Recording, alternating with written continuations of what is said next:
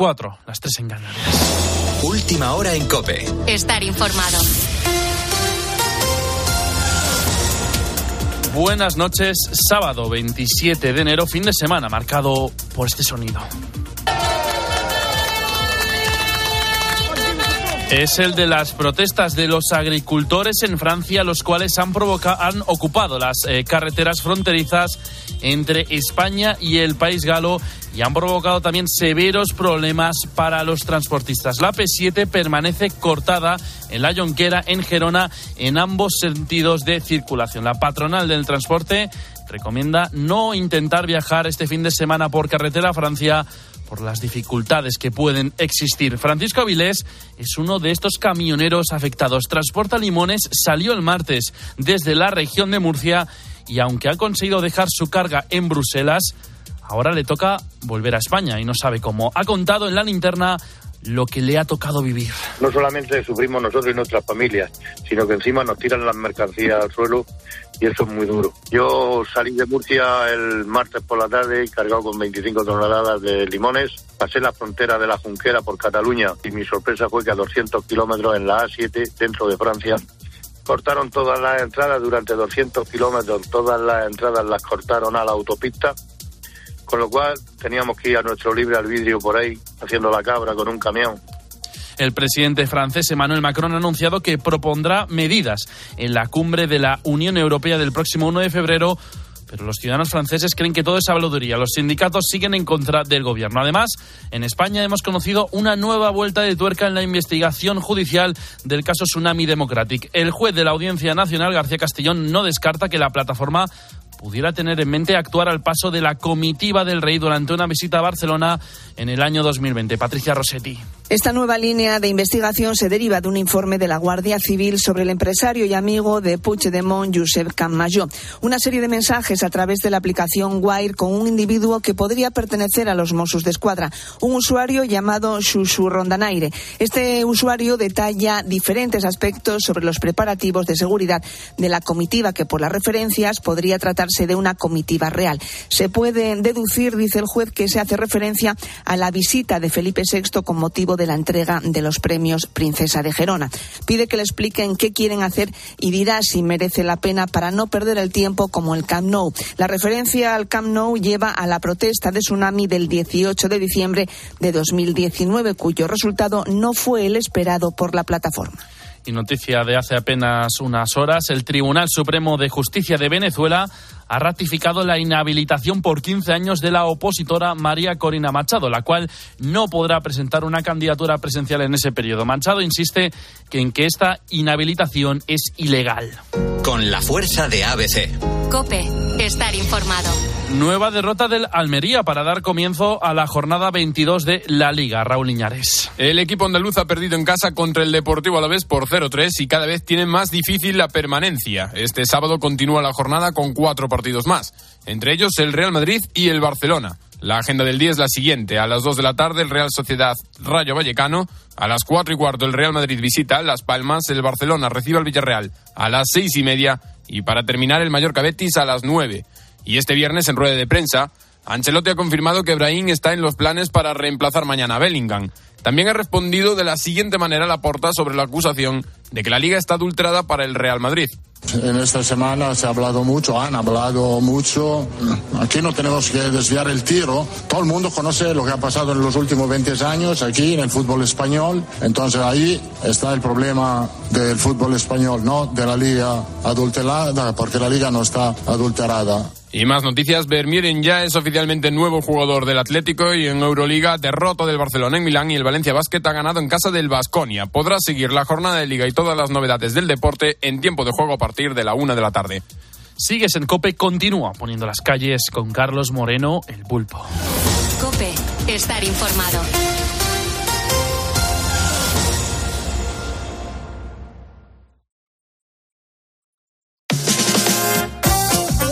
Escuchas Poniendo las calles. Con Carlos Moreno, el pulpo. Cope, estar informado. Pues es que están pasando cositas, Calderón. Yo, yo siento pedirte que me cuentes cosas tan, tan extrañas, pero es que están sucediendo. Antes te contaba lo de la diarrea, que eso nos llevaba a Jerusalén, y ahora vamos a viajar hasta China, porque claro, la- el pasan cositas no es solamente en nuestro país, es a lo largo de todo el mundo.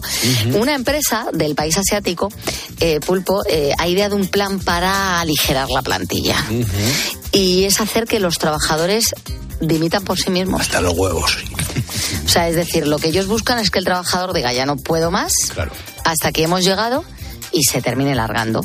Al parecer la empresa pues no pasaba por un buen momento económico, necesitaba rescindir algunos eh, contratos y en estos casos lo normal, lo que suelen hacer las empresas pues es, em, es presentar un, un ERE, ¿no? Sí. Un expediente de regulación de empleo Para regular todo con el objetivo de, pues mira, vamos a ver, tenemos 5.000 empleados y nos hacen falta 2.500. Hay otros 2.500 que... Y entonces, pues se trata de negociar como una salida bastante ventajosa Mm. para las dos partes, ¿no? Para ambas partes. Pero, pero, en esta empresa china, porque oye, esto es, eh, se- se- todavía es la República Popular China, Sí, sí, sí. pero no se gastan un duro. Estos no se gastan un duro. Y entonces dijeron, vamos a ver, ¿cómo podemos ahorrarnos la indemnización por despido improcedente? Y pensaron, pues, pues lo que hay que hacer aquí es conseguir que esta gente se largue. Tú sabes que hay gente que rompe así sus parejas, ¿no? Que no Sí, rompen sí. ellos. No, no, que lo que que, hacen provocan. es que, Sí, que, sí. que termina- que terminan convirtiéndose en un monstruo para que la otra, la otra persona desista Claro, y se vaya. y, se- y te diga, oye, que te quiero dejar y tú digas, pero has roto tú. Has roto tú, me has dejado tú. Pero, Correcto, si eres culpa. pero si eres insoportable, pues la empresa utilizó esa técnica. Dijo, yo voy a hacer todo lo posible para que los trabajadores decidan que se piran. Eh, ¿Tú sabes cuál es la idea que se les ha ocurrido, Pulpo? ¿Te, No sé, te pero puedes ¿por dar- qué? ¿Te lo puedes imaginar o no? Eh, eh, Imaginar no, pero tiene que ser una barbaridad, vea, por sobre todo la insistencia que me estás poniendo de que esto va a ser muy gordo. Pues mira, los sinvergüenzas trasladaron las oficinas a una zona montañosa, o sea, prácticamente en un pico perdido de la mano de Dios, a más de dos horas de camino de donde se encontraban antes. Yo no sé si nos escuchará este, este miserable. Una cosa, hay que ser muy ruin, muy ruin, para que tú mm, digas, "Mm, ah, pues nos hemos trasladado aquí donde Cristo perdió el sombrero. Correcto. Y a ver cómo vienes ahora y cómo te vas de aquí. Y a ver ahora qué haces. Claro. Pues mira, te voy a decir una cosa, hay gente que es tozuda. No creo. Eh, ¿Tú qué crees? ¿Que ha funcionado o que no ha funcionado la Pues yo vida? creo que yo creo que sí ha funcionado. Claro que ha funcionado. De los 20 que eran, eh, hay 6 que son la resistencia, que les daba igual 8 que 80, pero hay 14 que renunciaron a su trabajo. Hasta luego, Mari Carmen. Claro, hasta luego, Maricarmen, ahí te quedas. Les dijeron, "Ah, ahí te quedas, pues nosotros, como tú comprenderás, pues no, no, No estamos dispuestos. no claro. estamos dispuestos eh, a esto. Yo espero que por lo menos a los seis que resisten, Mm. que han demostrado, pues, o compromiso o que no tienen dónde agarrarse. Claro. Eh, a esos les den unas dietas, alguna ayuda para pagar la, la gasolina, porque a dos horas de camino, de, tú imagínate que nos ponen la cope Pues fíjate, en Cercedilla. en Cercedilla. ¿Tú Claro. qué harías? Hombre, pues en la otra punta de Madrid, imagínate lo que tendríamos que encima mm, remadrugar, pues ya no sé ya qué, qué vida qué, qué vida nos quedaría, vea, pues no tendríamos mm, ya nada de vida. Nosotros no sabríamos qué hacer con nosotros mismos, ¿verdad? Claro, que ya de por sí esto es complicado, pues imagínate ya con esos Pero horarios. no demos ideas, vamos a callarnos. No vaya a ser que digamos, pues nos iríamos y, y nos mandan la copia a la conchinchina. Es verdad, es verdad. Deseando perdernos de vista. Bueno, oye, te voy a hablar ahora, mm, voy a poner canción, pero, pero yo te voy a hablar, eh, además de, de la canción, que está muy bien, pero te voy a hablar de, de una fiesta.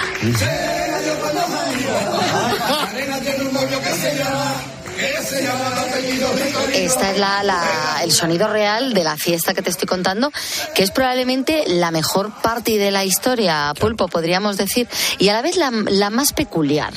Es rara. Es un sarao organizado por Eugenia Martínez de Irujo, la hija de la fallecida duquesa de Alba, y en ella reunió a personajes tan variopintos como David Bisbal, la infanta Elena. ¡Qué maravilla! O Hillary Clinton. Madre que mía. por cierto, Hillary Clinton Sí. Lo dio todo cuando salieron los del río, que es el cachito que hemos escuchado de la fiesta. Sí. Salieron los del río a cantar su Macarena, que también estaban invitados al Sarao, y Hillary Clinton se animó. Tú sabes que su marido ya lo hizo en los 90, Sí, claro. creo, si no me equivoco, en un meeting En un mitin o- y también en una celebración deportiva, ¿no? Que estaba él o en una y- celebración deportiva. Y se puso a bailar ahí en una grada. Bueno, te voy a decir una cosa y esto no es tontería.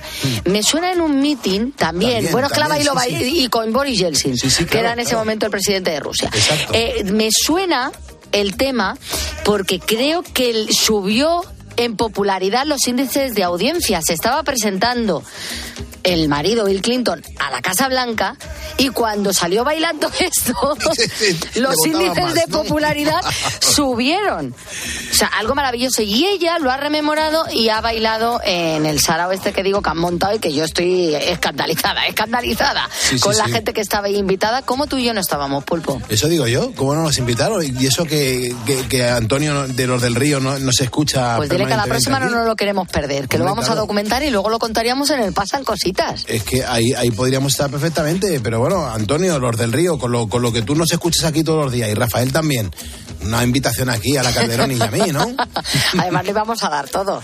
Desde luego que sí. Bueno, vamos a escuchar un poquito la Macarena, que no deja de ser, yo creo que una de las canciones que más ha facturado en autores y que encima es de aquí, de, de nosotros, de España, de los del Río. con el corte inglés y se compra los modelos más modernos. Te gustaría vivir en Nueva York y ligar un novio nuevo. Escuchas Poniendo las calles. Con Carlos Moreno, El Pulpo. Cope, estar informado. España ha vuelto a batir el récord de trasplantes de órganos y sigue siendo el país, el país líder de todo el mundo en este apartado. Acabamos de conocer el balance anual con los datos del 2023 y hoy, en el temazo de Poniendo las calles, pues tengo el placer de saludar a la presidenta de la Organización Nacional de Trasplantes. Ella es Beatriz Domínguez Gil. Eh, yo sé que se ha hecho Beatriz algo tarde, pero Beatriz, buenas noches. Muy buenas noches. Digo yo que, que hay que decir que la actividad de donación y trasplantes de órganos de, en 2023 ha alcanzado cifras muy difíciles de superar. Estamos hablando de casi 6.000 trasplantes anuales, o lo que es lo mismo, unos 500 cada mes. Beatriz, ¿cómo, cómo valoráis desde la Organización Nacional de Trasplantes eh, todos estos datos que son ya tan extraordinarios? Solo se pueden valorar de forma muy positiva. Es una enorme satisfacción porque además cuando presentamos estos datos estamos hablando de un éxito colectivo.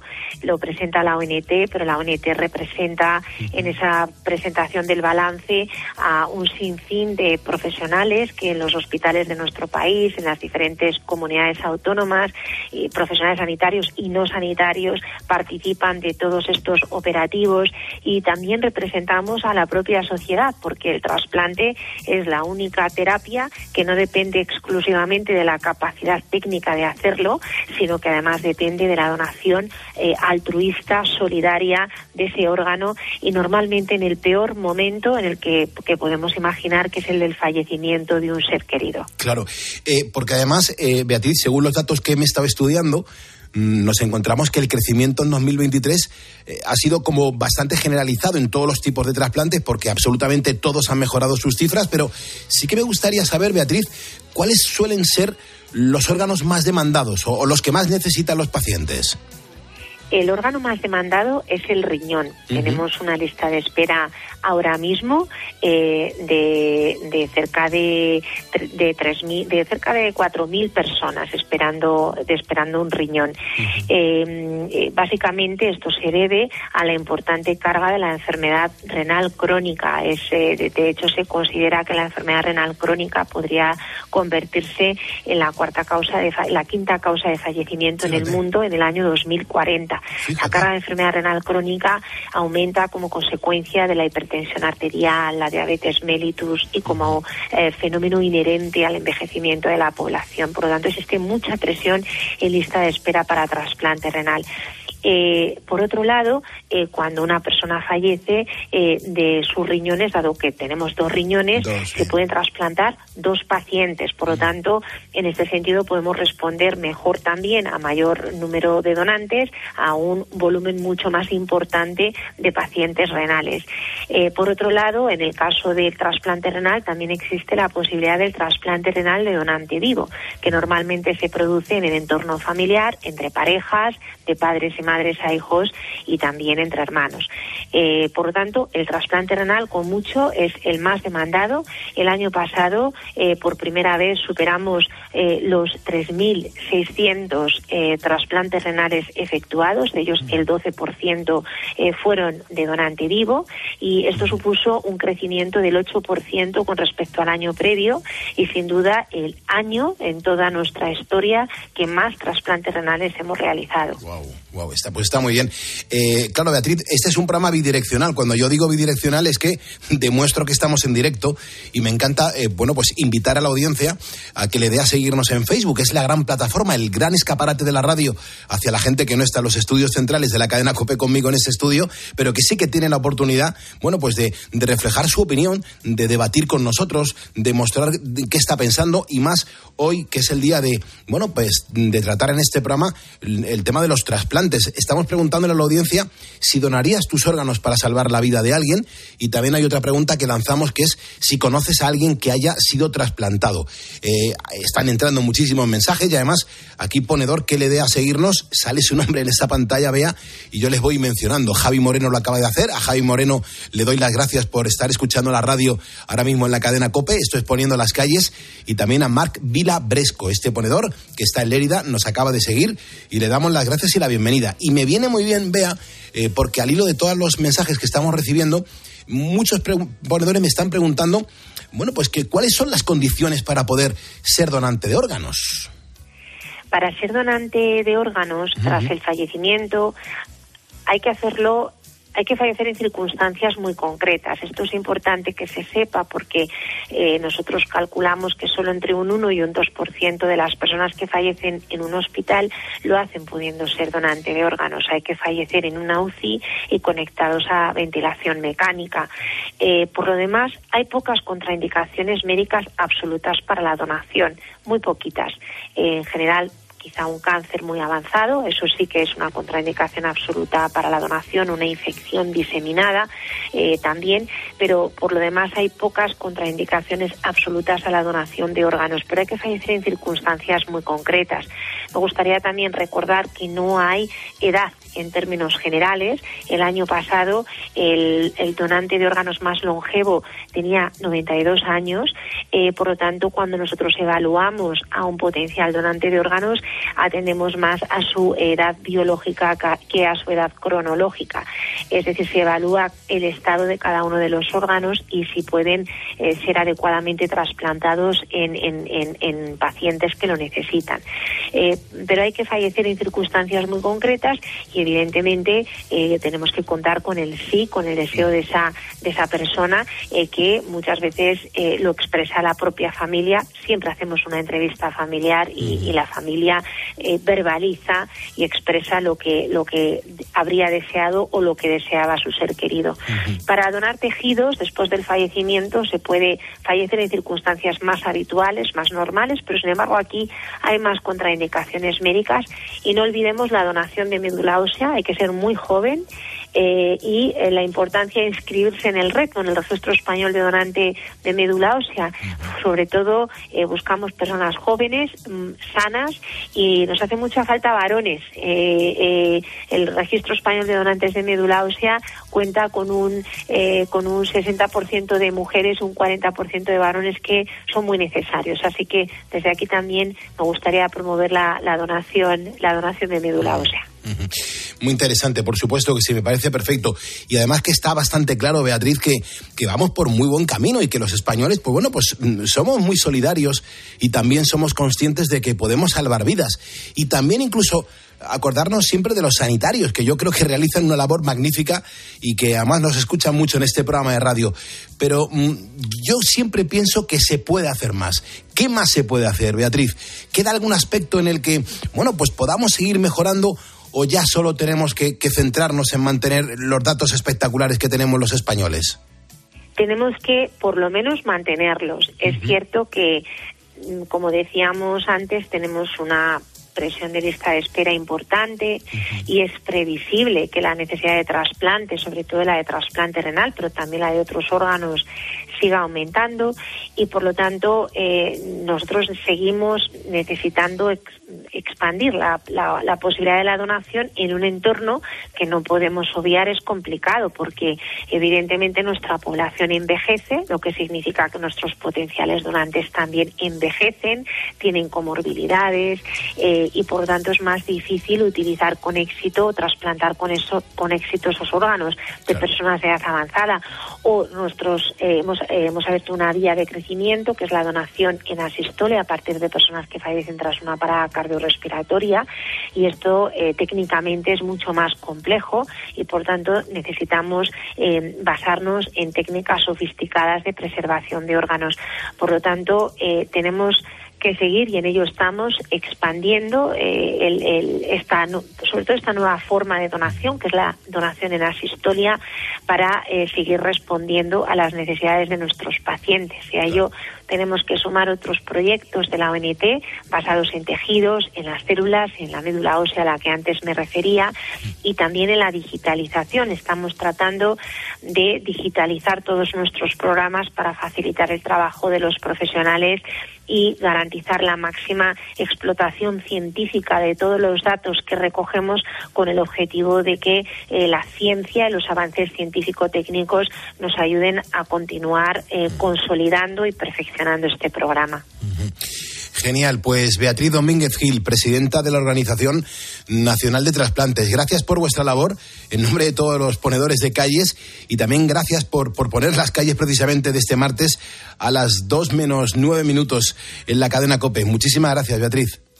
Muchísimas gracias a vosotros y gracias además por prestarnos este espacio y también ser una forma vosotros mismos de llegar al público y de eh, fomentar la importancia de contribuir a esta cadena de solidaridad que es la donación y el trasplante. Muchísimas Así es. gracias. Así es, Beatriz. Pues muchísimas gracias. También le quiero dar las gracias a los ponedores que se acaban de sumar a este programa.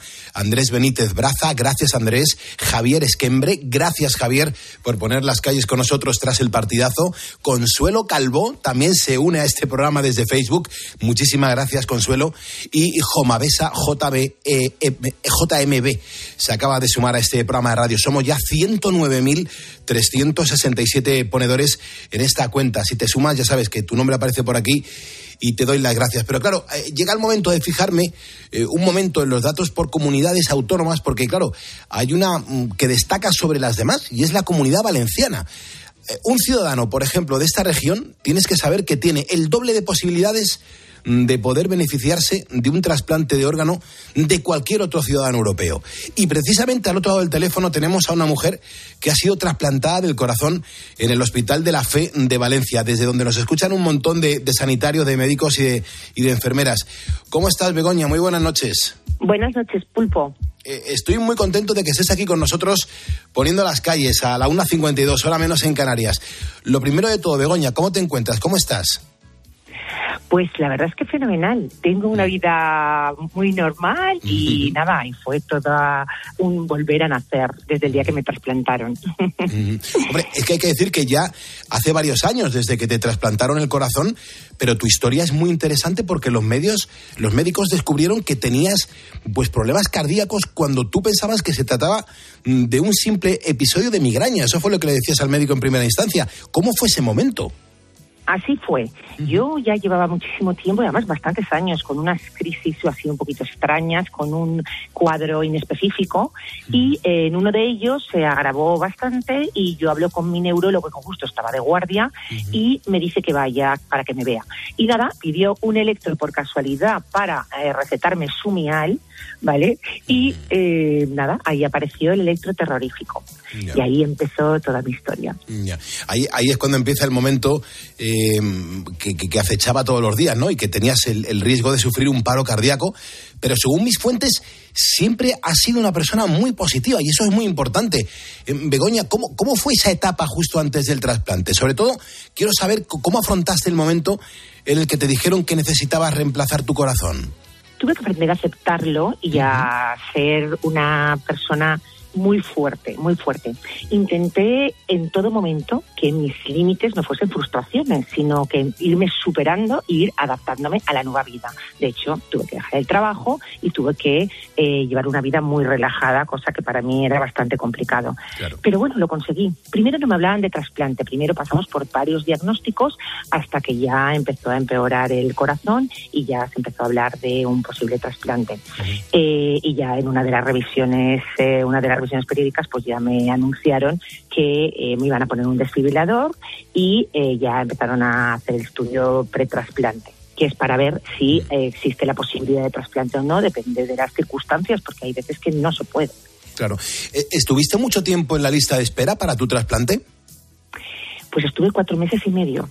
Cuatro meses y medio que viví con una intensidad brutal porque asumí que era volver a nacer. Además, estaba en las mejores manos, estaba en, la- en el hospital eh, La Fe, eh, con los mejores cardiólogos. Eh, justo La Fe es un centro de referencia porque se creó un grupo de, trabajo importante, o sea, que se volcó en la idea del trasplante y avanzaron mucho y estaba como muy protocolizado, muy estudiado y todos los que caemos en sus manos, pues bueno, eh, tenemos una esperanza de vida pues fantástica. Confiamos plenamente en el sistema sanitario de salud y confiamos plenamente en Valencia precisamente, en el área que te tocó, por supuesto, que son los trasplantes, en el equipo de trasplante. Y luego también quiero añadir que una parte emocional, eh, que aparte del apoyo familiar y del, entorno que eh, es maravilloso y son los pilares que te ayudan a afrontar esa situación, está la asociación Abadcor la Asociación de Trasplantados de Corazón.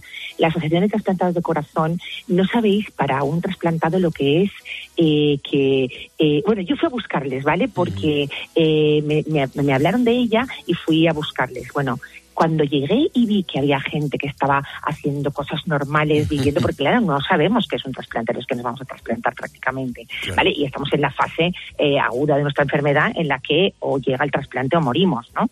Entonces, pues claro, estamos como que, que- como en un- una nube, ¿no? Como, Claro. ¿qué va a pasar? Claro. Y cuando llegan y ves que hay gente con esa ilusión y con ese carisma y que se están volcando con los enfermos trasplantados o, o- precisamente le de trasplantes y que les aportan sus experiencias, eh, aportan un, un chute de, de- es un subidón y un chute de esperanza y de positividad que bueno, que nada, que yo siempre digo que mis pilares, por supuesto, fueron eh, los médicos, evidentemente, con sus conocimientos, su profesionalidad y su trato personal, que además eh, no somos un número, somos una persona, y luego, evidentemente, también mi familia y mi entorno, que fue la bomba, el acompañamiento que tuve, y por supuesto Porque te da ese ápice de esperanza ante lo desconocido.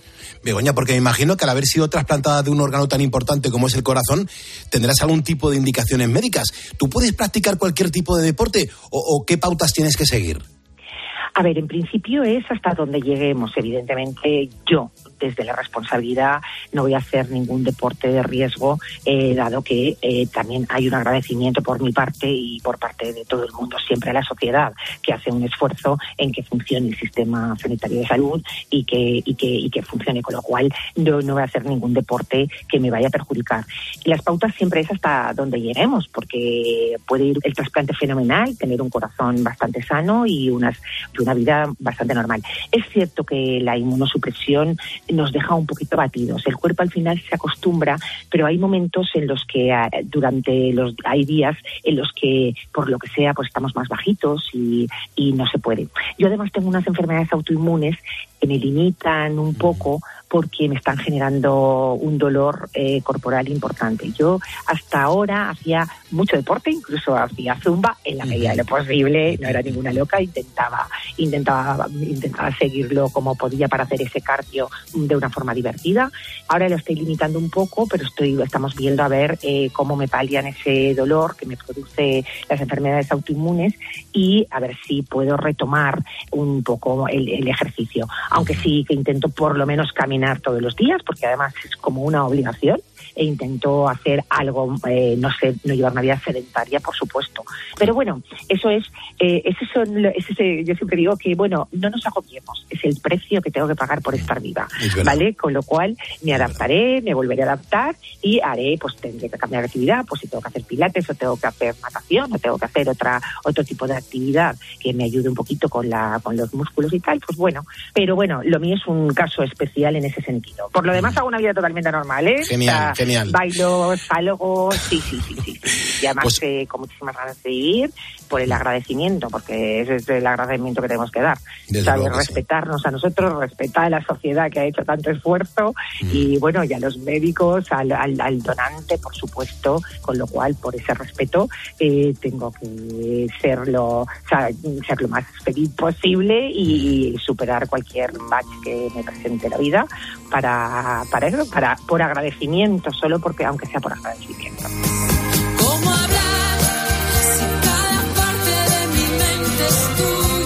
Escuchas Poniendo las calles. Con Carlos Moreno, El Pulpo. Cope, estar informado. ¿Cómo decirte que me has ganado poquito a poco? Tú que llegaste por casualidad. ¿Cómo hablar? Como un pájaro ¿Y si dejas de escuchar esto? Sequía. Un peligro silencioso. Hace mucha falta, pero poco llueve. Cataluña sufre la peor sequía de la historia y Andalucía y Murcia también están a un paso de la emergencia. ¿Le seguirán otras comunidades? Y luego de 6 de la mañana a 11 de la noche habrá una bajada menor, pero también se bajará la presión. Se bajará la presión. Este jueves, Carlos Herrera, Ángel Expósito, Pilar García Muñiz, Pilar Cisneros, Fernando de Aro y Alberto Herrera recorren España en una programación especial de más de 12 horas para contarte en COPE las consecuencias de la falta de lluvia. Y la sequía, los embalses de la media nacional están. ¿Cuánto tiempo podemos aguantar así? ¿Sufrirás este verano cortes de agua? ¿La fabricación de agua es una alternativa? Escúchalo este jueves en COPE. También en cope.es y en redes sociales. Escuchas Poniendo las calles. Con Carlos Moreno, El Pulpo. Cope, estar informado. Estamos en Cope y estamos poniendo las calles. Un saludo, soy Carlos Moreno el Pulpo. Recuerda que tú por escucharme eres un ponedor. La verdad es que si puedes caminar, si puedes saltar, si puedes correr, si puedes dar zancadas, si puedes girarte, si puedes subir y bajar escaleras, si puedes también sentarte y levantarte, pues es por una articulación. Yo no sé si sabes cuál es, pero son tus rodillas y solamente tenemos dos y son para toda la vida. Yo creo que merece la pena cuidarlas. Y esta noche el doctor Darío Fernández de la clínica Legazpi pues nos va a dar unos consejos muy claros de lo que podemos hacer por nuestras rodillas y qué no debemos hacer si ya las tenemos dañadas. Así que venga, vamos allá porque estoy llamando a la consulta de la clínica Legazpi. Doctor, ¿cómo estamos? Muy buenas noches. Buenas noches, encantado de estar aquí. Que digo yo, doctor, que, que tienen de especial la articulación esta de la rodilla, porque eh, nos genera muchos problemas, muchas comeduras de cabeza si nos empiezan a fallar. Pues mira, además de todas estas cosas que has dicho tú que pueden hacer, pueden hacer, puede sostenernos de pie apoyándonos solamente en dos puntos eh, en el suelo y hemos dejado de ser cuadrúpedos y eso nos permitió salir de la selva y explorar todo el horizonte y además nos permite pequeñas rotaciones sin tener que darnos la vuelta a todo el cuerpo. Pero es que además, querido amigo, estamos hablando de la articulación más grande. ¿Cómo que más grande? La más grande que tenemos en el, en el cuerpo, sí, formada por hasta 50 estructuras, pero que de- debe funcionar a la perfección porque bastaría con que solo una de ellas estuviera mal para que tuviéramos molestias. Está formada por los tres, por tres huesos largos de, de- de- del cuerpo y además uno ahí redondo en forma de castaña, la rótula que hace de, de, de tetróclea y de polea para que ese músculo del cuádriceps pueda flexionar nuestra rodilla. Está engrasada perfectamente por un líquido, el líquido sinovial. Están rodeados sus huesos por un cartílago ahí para evitar los roces y encima tiene dos amortiguadores que son los meniscos y luego está ahí sujetada por unos ligamentos por delante que se cruzan, se llaman ligamentos cruzados anteriores, otros por detrás, bien ahí que se cruzan, se llaman ligamentos cruzados posteriores y a los lados también tenemos otros sendos ligamentos para evitar que se te falle y se desvíe hacia adentro o hacia afuera. Es una articulación muy noble, muy útil, muy funcional, pero muy sensible sobre todo al peso. ¿eh? Basta con que, con que tú te cargues una mochila de 4 kilos para que tu rodilla tenga que desarrollar 18 más veces de fuerza. Y además, basta, bueno, basta, no, eh, que las personas que tienen un sobrepeso de un 20% tienen un 10% más de posibilidades de en el futuro desarrollar artrosis. Es una, una, articulación muy, pero que muy interesante. Pues era de lo siguiente que quería hablar, doctor, porque mm, hay mucha gente que desconoce el, motivo por el que se produce la, artrosis de la rodilla. Yo no sé si es una cosa inevitable de la edad, si estamos todos condenados, si estamos todos condenados a, a padecer en algún momento de nuestra vida, oye, si estamos controlados incluso en el peso, pues más o menos nos vamos a ir defendiendo con ellas. No, no, no achaquemos a la edad, un respeto a las personas con edad, ¿eh? que toda la España que tenemos se la debemos a ellos. ¿eh? Desde luego que Entonces, la edad, la edad es un factor más, lo que sí que es cierto que con la edad, pues ese líquido sinovial que tenemos ahí en la rodilla, que hace de lubrificante, pues va desgastando, va, va disminuyendo, va teniendo peor calidad. Incluso ese cartílago que recubre a los huesos para evitar los roces, pues también se va desgastando con el uso, como todos los, los, eh, los roces, ¿no? Pero hay otros factores también más interesantes. El más importante, sobre todo y por encima de todo, es el sobrepeso, ¿eh? que aplasta ahí los cóndilos femorales contra los meniscos. Y también hay otros factores como el género, por ejemplo, afecta mucho más a la mujer afecta mucho más la mujer, sobre todo a partir de la menopausia, y la explicación la encontramos en un descenso en esa edad de los estrógenos. ¿eh? Es que eso también influye. También influye, fíjate, hasta factores genéticos. ¿eh? Como un 5 o un 10% de las artrosis se deben a factores genéticos ¿eh? Um, que, que, pueden favorecer esa, eh, esa artrosis futura. Y sobre todo, además del, del sexo, el género, eh, la falta de estrógenos, también el uso, el abuso, el mal uso ¿eh? El, salir a correr, por ejemplo, sin una protección o hacer unos movimientos por debido a unas actividades de, laborales, ¿no? Que se está ahí trabajando de rodillas o en curillas, pues eso mal uso o ese abuso también puede llegar a producir una, una artrosis. Pero la obesidad Perdón, pero la edad no solo achaquemos a la edad, ¿eh? Doctor, ¿y, qué podemos hacer entonces para protegerlas, para que, que, se sientan bien, que vean que las queremos, que las necesitamos? Pues mira, fundamental mantener una musculatura mm, potente y adecuada ahí en la rodilla, ¿eh? sobre todo mantenernos en el peso ideal y utilizar también un calzado adecuado a ser posible cuando salgamos a andar, utilizar siempre eh, calzado deportivo y si salimos y hacemos algún deporte, a utilizar, hacerlo con una técnica y una estrategia eh, adecuada. Y en el caso, en el más mínimo dolor que tengamos en la rodilla, aplicarnos hielo. Y tenemos que dejar muy claro, porque es que las pacientes en mi consulta, cuando van por problemas de la rodilla, tienen esa duda de, doctor, ¿frío o calor? Mm. Bueno, pues las dos cosas. Frío en los primeros momentos, cuando haya dolor, cuando haya inflamación, cuando esté enrojecida y pasado unos y aplicando siempre con, hielo, pero no aplicado el hielo nunca directamente sobre la superficie, sino envuelto en un, pues una toalla, en un trapo, ¿no? Claro, porque si no te quema la piel. Eso, no te quema la piel. Y, y aplicarlo como 10 minutos, descansar dos minutos y volver a aplicarlo. Y luego ya para partir del tercer día, pues ya favorece, eh, favorecemos esa patología o ese dolor con aplicando calor local, ¿eh? Pero pero para cuidar la rodilla es fundamental escuchar a nuestro cuerpo. Si tenemos dolor, quiere decirse que hay que parar de hacer ese ejercicio, vamos a aplicarnos ese frío, vamos a hacer reposo y si no cede, pues vamos a acudir al médico. Muchos oyentes, doctor, eh, escriben a este programa de radio. Esto es un programa de radio bidireccional. La gente pregunta, se lanza la pregunta en directo y, las respondemos todas las que podemos porque hay mucha gente que nos escribe, pero muchos ponedores conocemos que nos escuchan porque acaban de ser sometidos a una operación de rodilla. Eh, eh, les han puesto una, una, prótesis. Es que, claro, eh, yo no sé si, si la gente, en cuanto se recuperen, ya van a poder hacer deporte de manera normal. ¿Cómo es la vida a partir de entonces? Cuéntenos cosas. Pues sí, el haberse operado de la rodilla no te condena a no hacer deporte, sino todo lo contrario. Lo que hay que hacer es no dejar de hacer deporte o ejercicio. Lo que pasa es que eso depende del tipo de intervención, pero la reintroducción a tu estilo de actividad física que tenías habitualmente pues debe ser eh, progresiva y según se vaya tolerando y según un estudio adecuado según la patología a la que hayan eh, te hayan intervenido. ¿eh?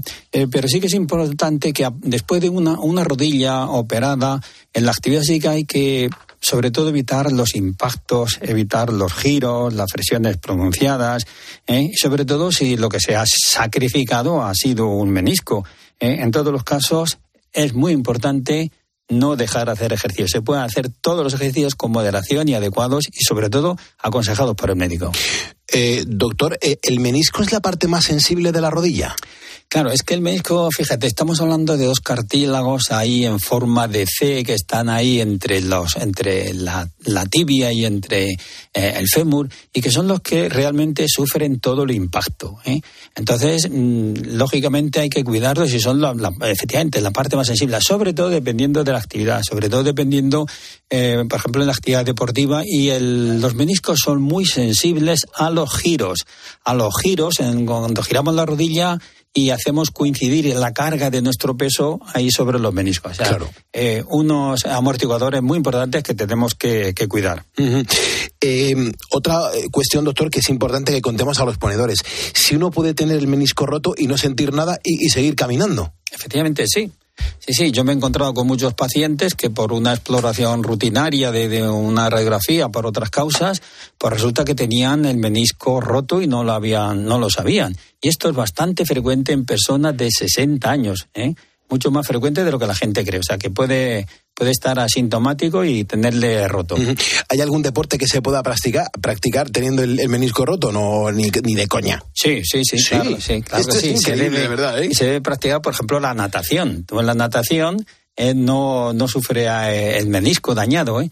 Y eh, depende del tipo del, del grado de lesión del menisco. Pero mm, cuando siempre que hay patología de menisco, tenemos muchas opciones. Como por ejemplo, tenemos la natación, ¿eh?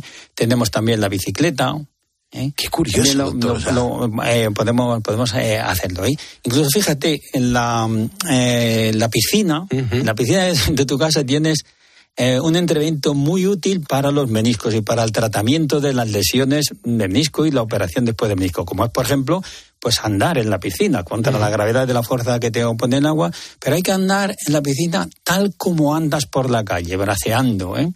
Y también ahí en la piscina, pues puedes hacer unos ejercicios como de, se llama ejercicio de la bicicleta. Te apoyas en el borde de la piscina, y, mm, eh, que no toque suelo y haces el movimiento de, de la bicicleta. Sea, es que sí que se pueden hacer, eh, puedes hacer también patinaje. Es maravilloso, es, es y no hay, maravilloso. no hay problema por eso. Es maravilloso.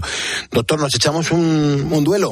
Venga, pues adelante, desenfunda. Esa- Con bolas de fogueo, ¿eh? Esa- que, ah, saludamos a esa ponedora que acude a su consulta y ¿qué le dice? Hombre, claro que sí, le mandamos un abrazo a Mari Carmen. ¿Y, y, y qué, va allí? ¿Qué dice? Pues nada, Mari Carmen, pues es que nos escucha, que es una ponedora eh, fiel, así que le mandamos un abrazo para ella y para su marido, para José María. Perfecto, pues nada, Mari Carmen y José María, un abrazo bien fuerte aquí con el doctor en los estudios centrales de la cadena COPE. Pues venga, comienza el duelo, ¿eh? Lanzo la pregunta y preguntas cortas y respuestas como considere el doctor. ¿Cuándo hay que ponerse una prótesis de rodilla? Pues mira, cuando los anteriores tratamientos han fracasado, la fisioterapia, los medicamentos, los analgésicos y el dolor es tan grande que te imposibilita la movilidad de- de- de tus piernas, o cuando tienes un tumor en- que afecta a los huesos, o hay una fractura que es im- imposible recuperar eso. Doctor, ¿a qué edad se puede poner una prótesis de rodilla? Otra vez con la edad, que la edad no tiene Bueno, límite. vale, pero es que es lo que hay, la gente lo Bueno, pregunta. pues nada, la limitación para poner una prótesis de rodilla nunca es la edad, es las dificultades que tiene esa persona para soportar una anestesia o una anestesia general o una operación. El yogur tiene fecha de caducidad. ¿La prótesis de rodilla también? Pues mira, depende un poco del uso que se le dé, pero una prótesis bien cuidada puede durar hasta 8 a 15 años.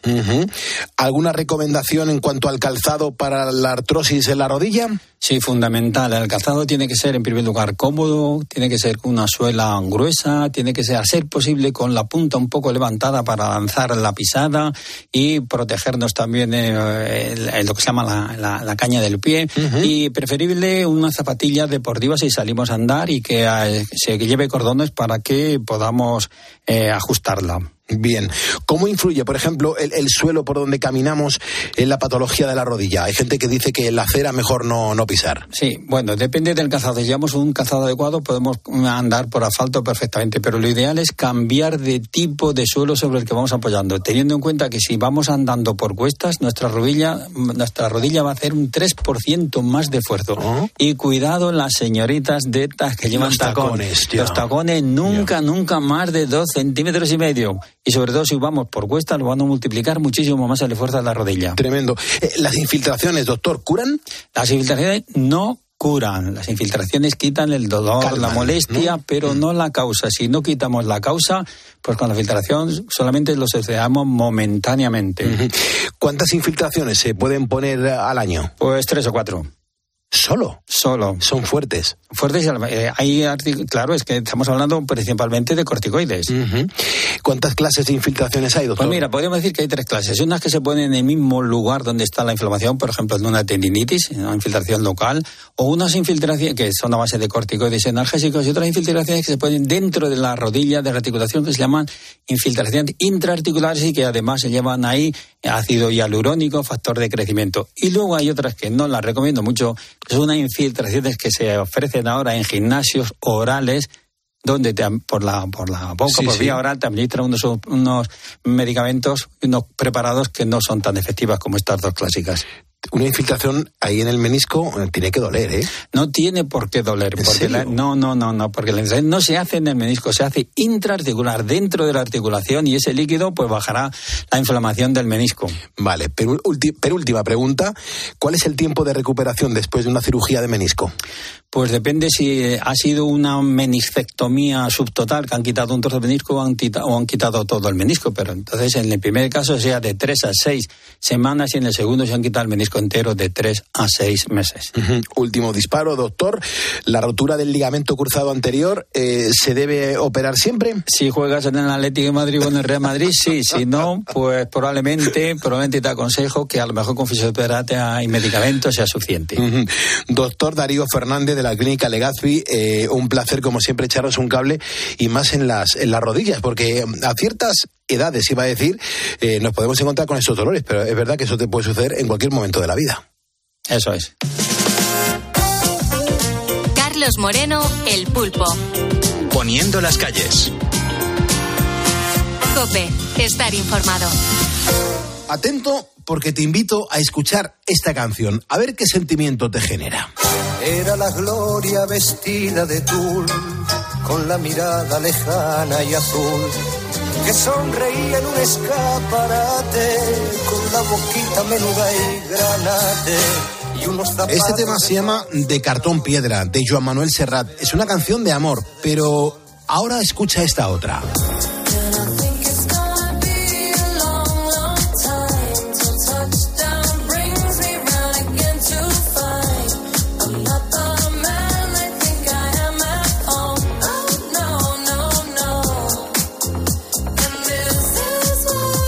Esta canción es Cold Heart, eh, es de Elton John y Dua Lipa. Y seguro que la sensación que te transmite es de buen rollo, de, alegría, de vida. Y es que la música te aseguro que puede hacernos sentir muchas cosas. Y además tiene como muchos efectos beneficiosos. Estimula el cerebro, favorece la memoria, libera serotonina y ayuda, por supuesto, a reducir los niveles de cortisol. Fíjate, ponedor, hasta qué punto en el hospital Germán Trías de Badalona en Barcelona han abierto una unidad de musicoterapia para neonatos, es decir, para los recién nacidos que tienen que permanecer ingresados en el hospital, pobrecitos míos. Una unidad innovadora y es una unidad que es pionera en nuestro país. Esta unidad se inauguró hace unos meses. Han tratado a más de 50 pacientes y a la vez desarrollan un proyecto de investigación para estudiar los efectos de la música y de estas terapias en los recién nacidos. El pediatra Pablo González ha sido el impulsor de la iniciativa. Desde que era pequeño sentía una gran pasión por las artes escénicas. Desde pequeñito es decir, antes de que querer ser médico probablemente quise ser músico y entonces pues desde pequeño voy a clases de música y empiezo a tocar el piano y eso pues persistió a lo largo de los años, siempre con apoyo de la familia y, estudié a nivel pues profesional, estudié en el conservatorio y no lo completé porque a posteriori pues apareció la vocación médica, digamos, ¿no? Al terminar la carrera, ese lado artístico le hizo viajar al Reino Unido para luchar con, bueno, pues por su carrera musical. Estudió canto en Cardiff, al sur de Gales, y también trabajó en los festivales de ópera más importantes del país. Después de unos años, él tuvo que volver a España y se presentó al MIR fue la primera vez que tuve dudas porque de algún modo llevo mucho tiempo peleándome o intentando conciliar mis dos mis dos vertientes, la médica y la música. En esa búsqueda por combinar sus dos grandes pasiones apareció la, la musicoterapia, una palabra que recordaba haber escuchado durante sus últimos años de carrera. Un médico que, o un estudiante de medicina con formación musical, la palabra musicoterapia cada vez que la ves, que la oyes nombrada, te genera como mínimo curiosidad. La musicoterapia no es más que el uso consciente de la música o de sus elementos, el ritmo, la melodía y la armonía, con tal de perseguir un objetivo terapéutico. Las sesiones duran entre 15 y 20 minutos y de momento pues las realizan los martes por la tarde y los viernes por la mañana. Son profesionales clínicos y musicoterapeutas que, que, se juntan con las familias para cantar, armonizar distintos temas en los que, por ejemplo, consiguen bajar las pulsaciones del pequeño. Así suena esto, escucha.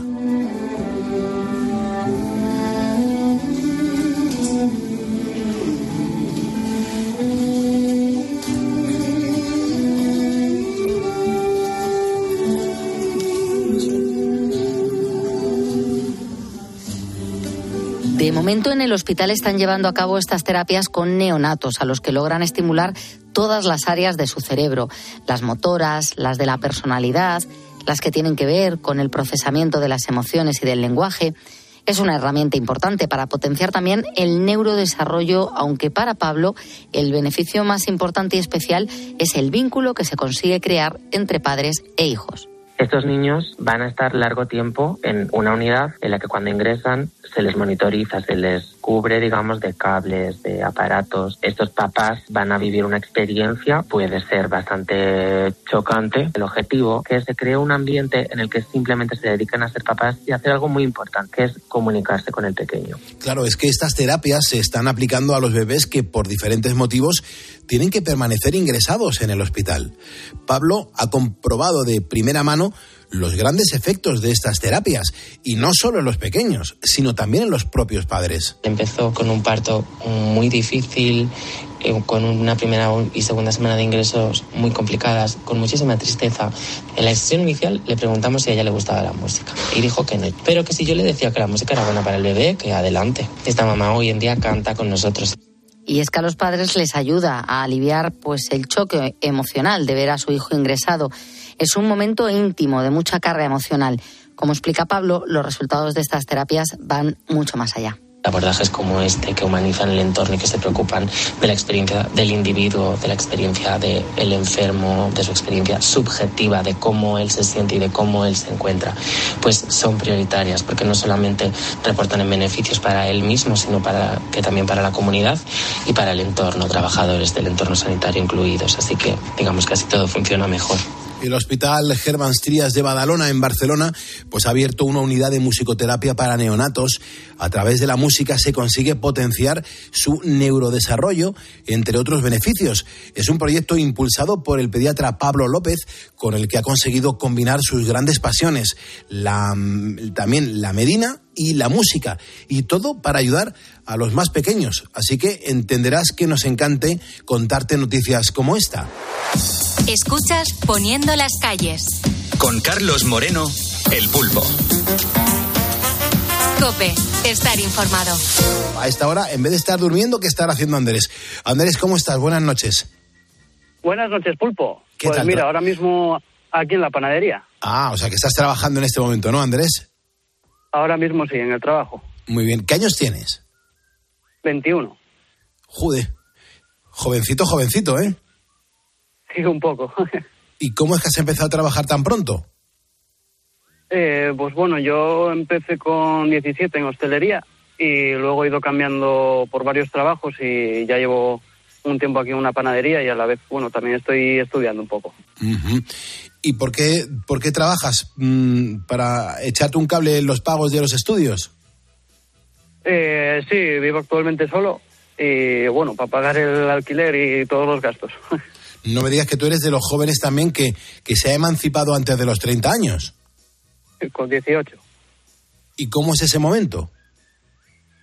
Eh, pues bueno, al principio eh, quizás un poco difícil, cambia drásticamente tu vida, de vivir siempre con, con la familia, de repente empezar a vivir solo. Pero bueno, se lleva bastante bien. Una vez empiezas a vivir solo, se lleva bien. ¿Y por qué lo hiciste, Andrés? ¿Por qué, por qué tenías ganas de, de, de volar solo? Eh, bueno, principalmente por los estudios. Eh, busqué algo más cerca de, de la universidad y, y así sigo. Y te ha gustado, ¿no? Sí, sí, sí, está muy bien. Mm, Y de repente encuentras un trabajo en una panadería Sí, en una panadería, sí, correcto. que te obliga a trabajar de madrugada. Sí, mi, mi horario de trabajo es de 3 a 12. Ujú. y, y no dudaste en, en cogerlo. No, no, no dude. Y al principio un poco asustado por empezar en un sitio nuevo, pero, pero la verdad que muy, muy a gusto. Vamos a ver, estás contando cosas súper interesantes, porque claro, Andrés, tú no tenías ningún conocimiento de, de elaborar pan, de, de- de trabajar en una panadería, ¿no? No, yo ninguno, pero bueno, así todo, yo no es que sea panadero, yo me dedico a, a repartirlo. Lo estás distribuyendo entonces, ¿no? Sí, voy por los locales, por los bares, dejándolo ya para que lo tengan a primera hora. ¿Y te arrepientes, te has arrepentido en algún momento de tomar esa decisión?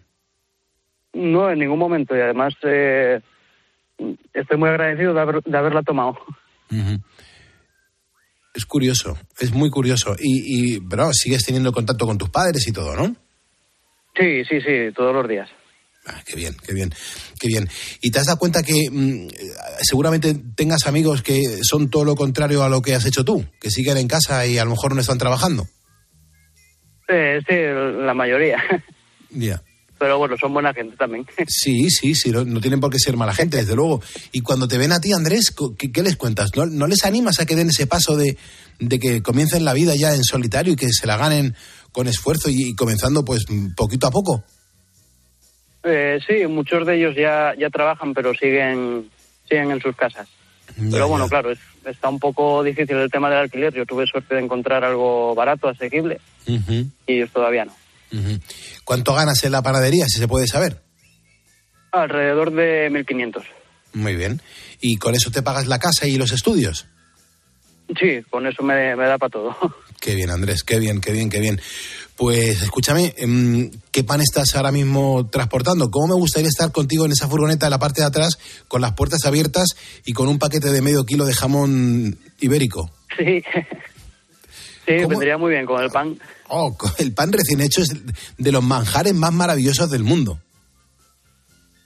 Sí, porque según llegas aquí que está ya el pan caliente, dan ganas de, de comérselo. Anda que no te habrás comido tú barras por ahí haciendo los envíos, ¿no? Alguna, alguna escondida. Bueno, Andrés, te, te agradezco un montón que nos escuches. ¿Es el primer día que nos oyes aquí en COPE? No, llevo ya bastante tiempo escuchándoos. Ah, fenomenal, fenomenal. Muy bien, Andrés, pues te animo a que sigas así. Muchas gracias y te cuenta con que te vamos a enviar el diploma oficial de ponedor de calles. Que te vaya muy bien, Andrés. Muchas gracias. Pues muchas gracias, familia. Hasta luego. Dile a los demás que voy viniendo. Ya no está de más si vas mintiendo. Escuchas Poniendo las calles. Con Carlos Moreno, El Pulpo. Cope, estar informado. Dile a los demás que no disparen.